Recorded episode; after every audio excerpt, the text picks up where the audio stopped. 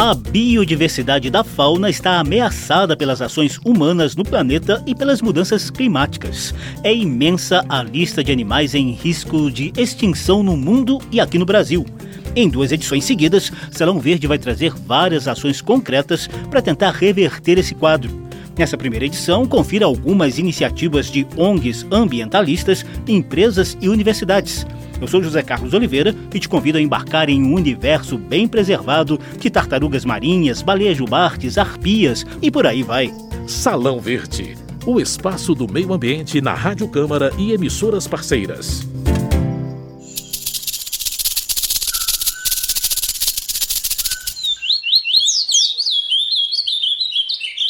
A lista oficial de animais ameaçados de extinção no Brasil registra 1.173 espécies.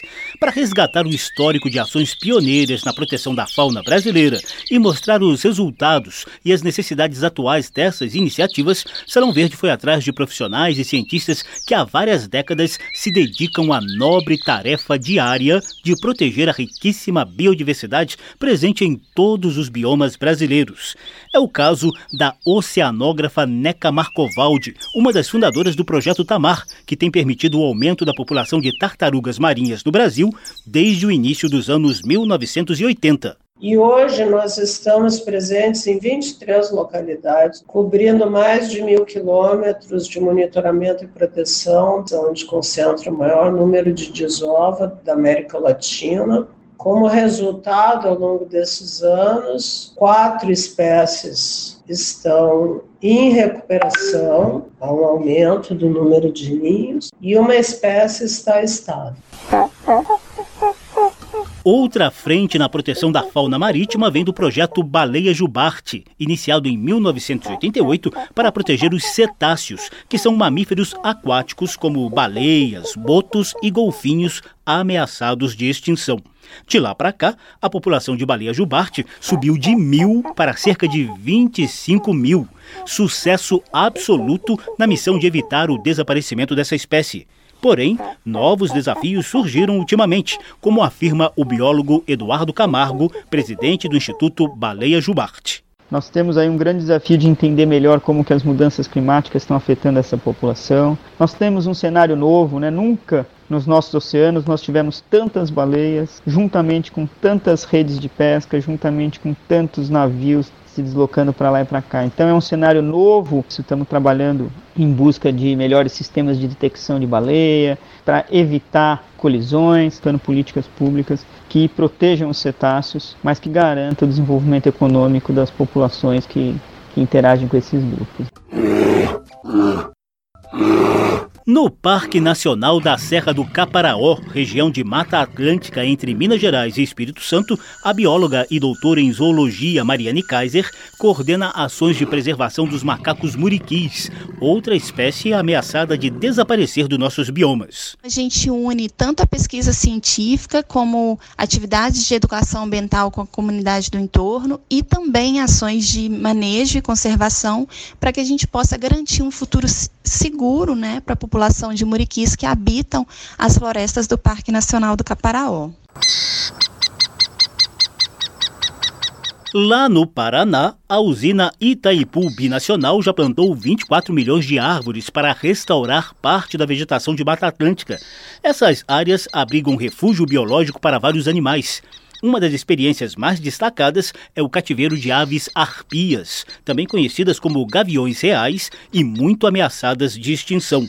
O veterinário de Itaipu, Pedro Teles, destaca a importância de se conciliar a restauração da vegetação nativa com a preservação da fauna. O trabalho da Itaipu é para que a gente mantenha esses animais saudáveis, para que as florestas que a gente esteja restaurando hoje, no futuro possam ser colocados esses animais também. Então são animais que precisam de uma estrutura florestal muito grande. E arpias são muito residentes, não são animais tão nômades. Elas fazem o um ninho e passam a vida em torno daquele ninho. Mesmo quando elas não estão no processo reprodutivo, elas continuam cuidando do ninho para quando botar o ovo e ter um filhote por ano ou um filhote a cada dois anos, ela ter toda aquela estrutura ali para ele cuidar. Mas ela voa em um raio geralmente de 10 quilômetros ali em volta do ninho, não é? Né? Então ela precisa desses 10 quilômetros muito bem preservados.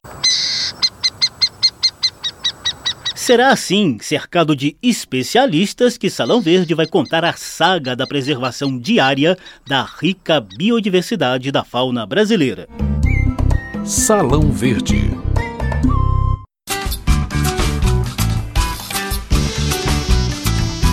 Salão Verde bateu um papo com líderes de dois dos principais e mais longevos projetos de preservação da fauna em curso no país.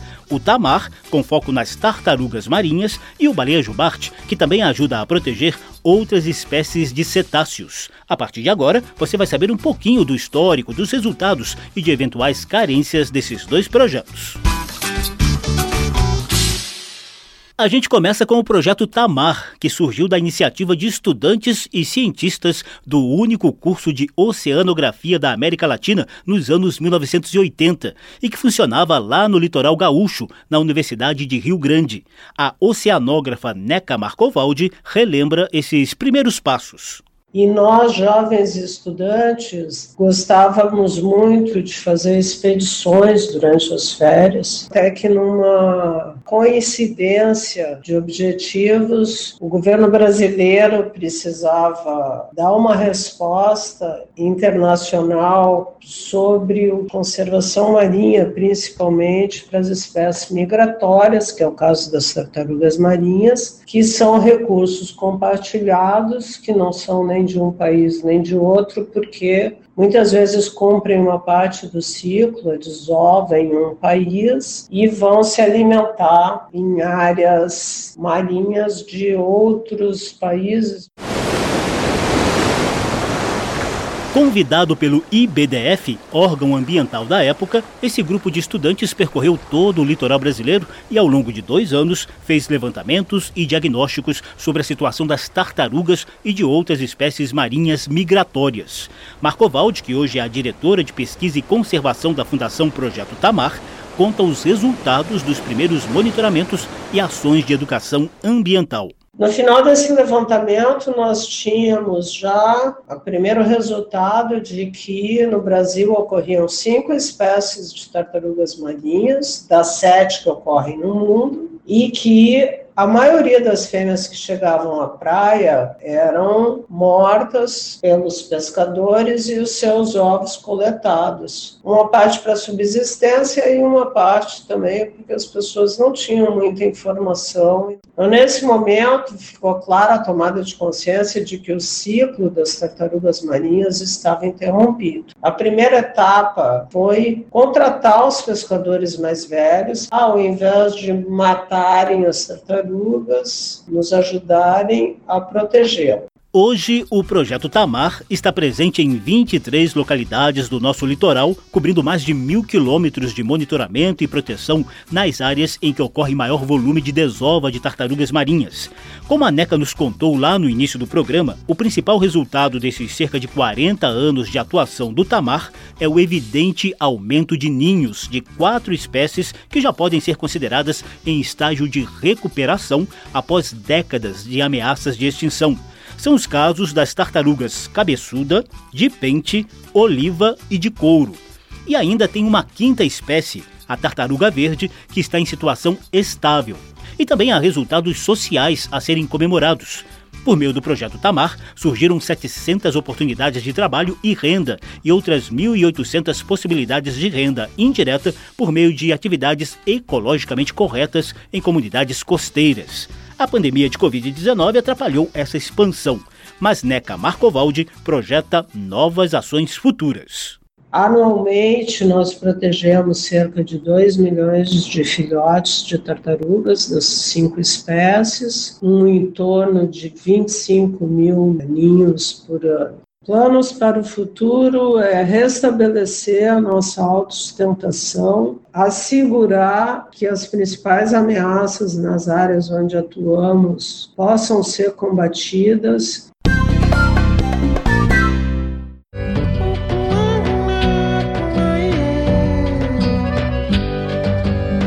O papo agora é com o Eduardo Camargo, biólogo e presidente do Instituto Baleia Jubarte. Esse projeto começou em 1988, como parte da implantação do Parque Nacional Marinho de Abrolhos, no litoral sul da Bahia.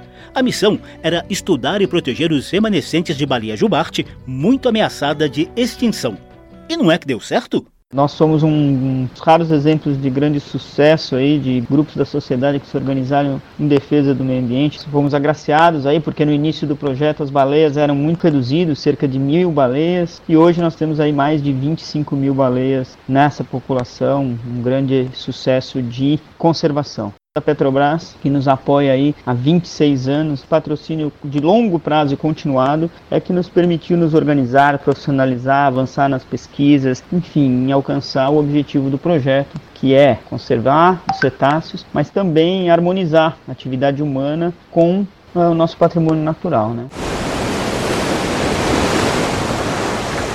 As baleias jubartes têm até 16 metros de comprimento, pesam até 40 toneladas e são facilmente identificáveis pela cor negra e pelas grandes nadadeiras peitorais com quase um terço do comprimento do corpo. Outro detalhe interessante é que a parte inferior da cauda das jubartes possui padrões muito específicos de cores branca e preta que praticamente funcionam como uma identificação para cada baleia. Eduardo Camargo ressalta os desafios diários nesse trabalho heróico e militante na causa da conservação ambiental.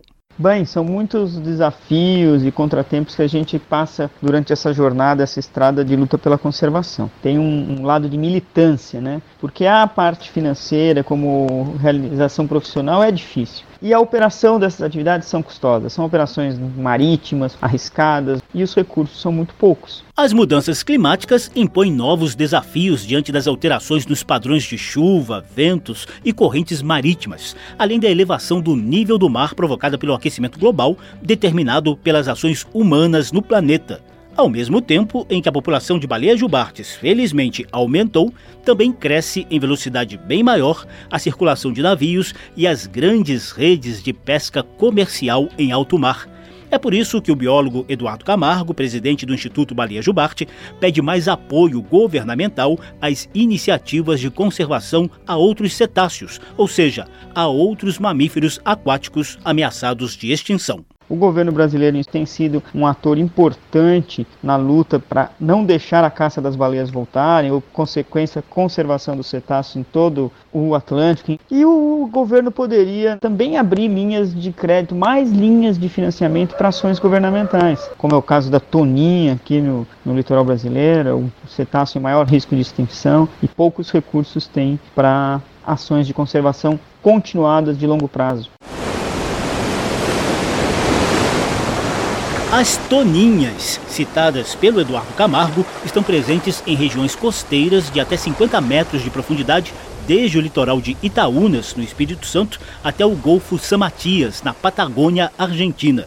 O Instituto Baleia Jubarte também tem projeto de proteção do boto cinza, uma das espécies mais importantes dos ecossistemas costeiros, mas ameaçada por pesca acidental ou predatória tráfego de embarcações marítimas, além de alteração ou destruição do habitat natural.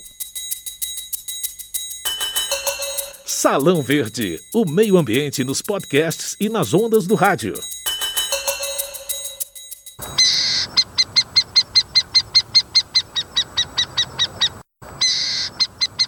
Ao fundo, você ouve o canto da ave arpia, também conhecida como gavião real.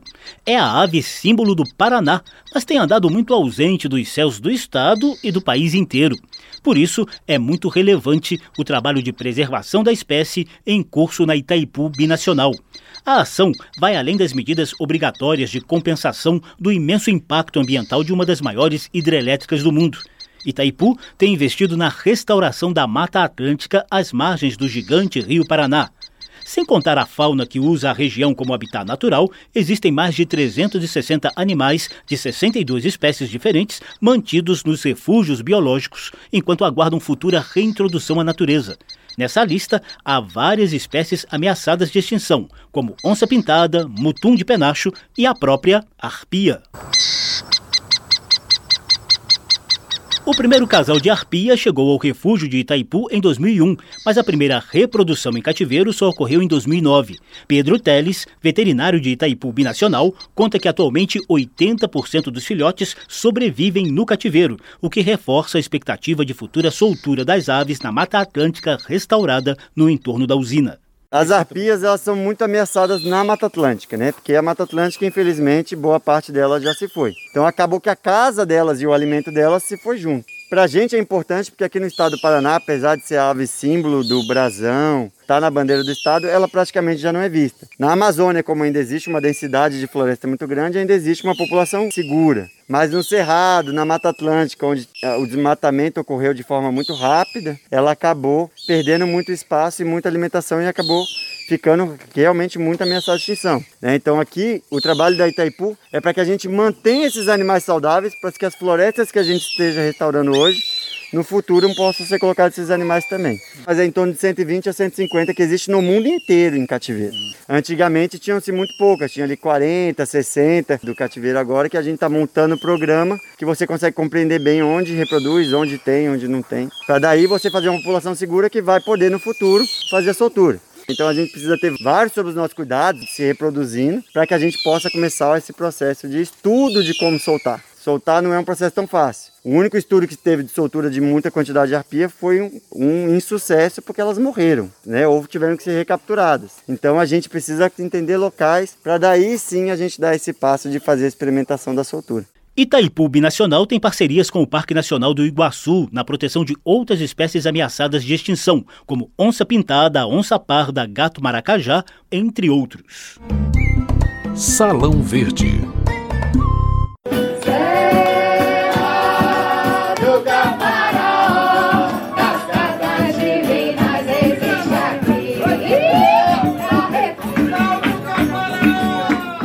Os muriquis são os maiores primatas do continente americano e também são conhecidos como macacos hippies, pelas características de liberdade nas relações internas dos grupos. Existem apenas no Brasil e estão muito ameaçados de extinção por causa da fragmentação da Mata Atlântica e da destruição do habitat natural. Basicamente, restam apenas duas espécies: os muriquis do norte, em Minas Gerais, Espírito Santo, sul da Bahia e norte do Rio de Janeiro, e os muriquis do sul, em São Paulo, Paraná e Rio de Janeiro. Mas o trabalho de ambientalistas tem revertido esse quadro de extinção. Um dos focos de resistência aproveita a área protegida do Parque Nacional da Serra do Caparaó, na divisa de Minas Gerais e Espírito Santo, onde estão cerca de 300 dos pouco mais de mil muriquis do norte ainda vivos no Brasil.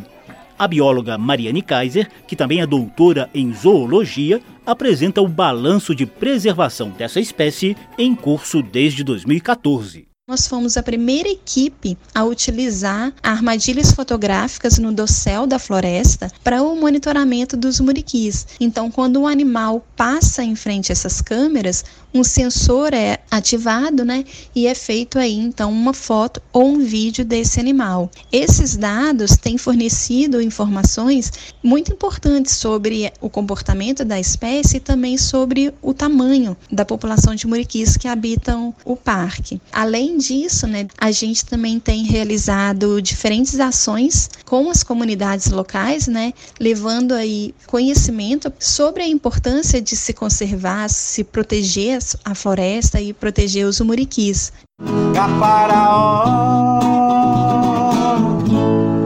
prazer te conhecer. Além dos muriquis do norte, a área protegida de Mata Atlântica na Serra do Caparaó abriga pacas, tapetis, caxinguelês, cachorros e gatos do mato, iraras, guaximins e trocentas espécies de aves que enchem o Caparaó de cantos e encantos.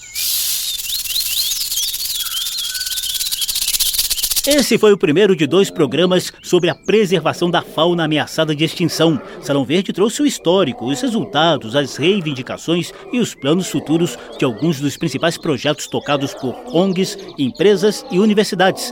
A gente já te convida também para conferir a próxima edição, que também vai mostrar a adesão do parlamento e da própria população nessa tarefa conservacionista. O programa teve produção de Lucélia Cristina, edição e apresentação de José Carlos Oliveira. Se você quiser ouvir de novo essa E as edições anteriores, basta visitar a página da Rádio Câmara na internet e procurar por Salão Verde. O programa também está disponível em podcast. Obrigadíssimo pela atenção. Tchau. Salão Verde, o espaço do meio ambiente na Rádio Câmara e emissoras parceiras.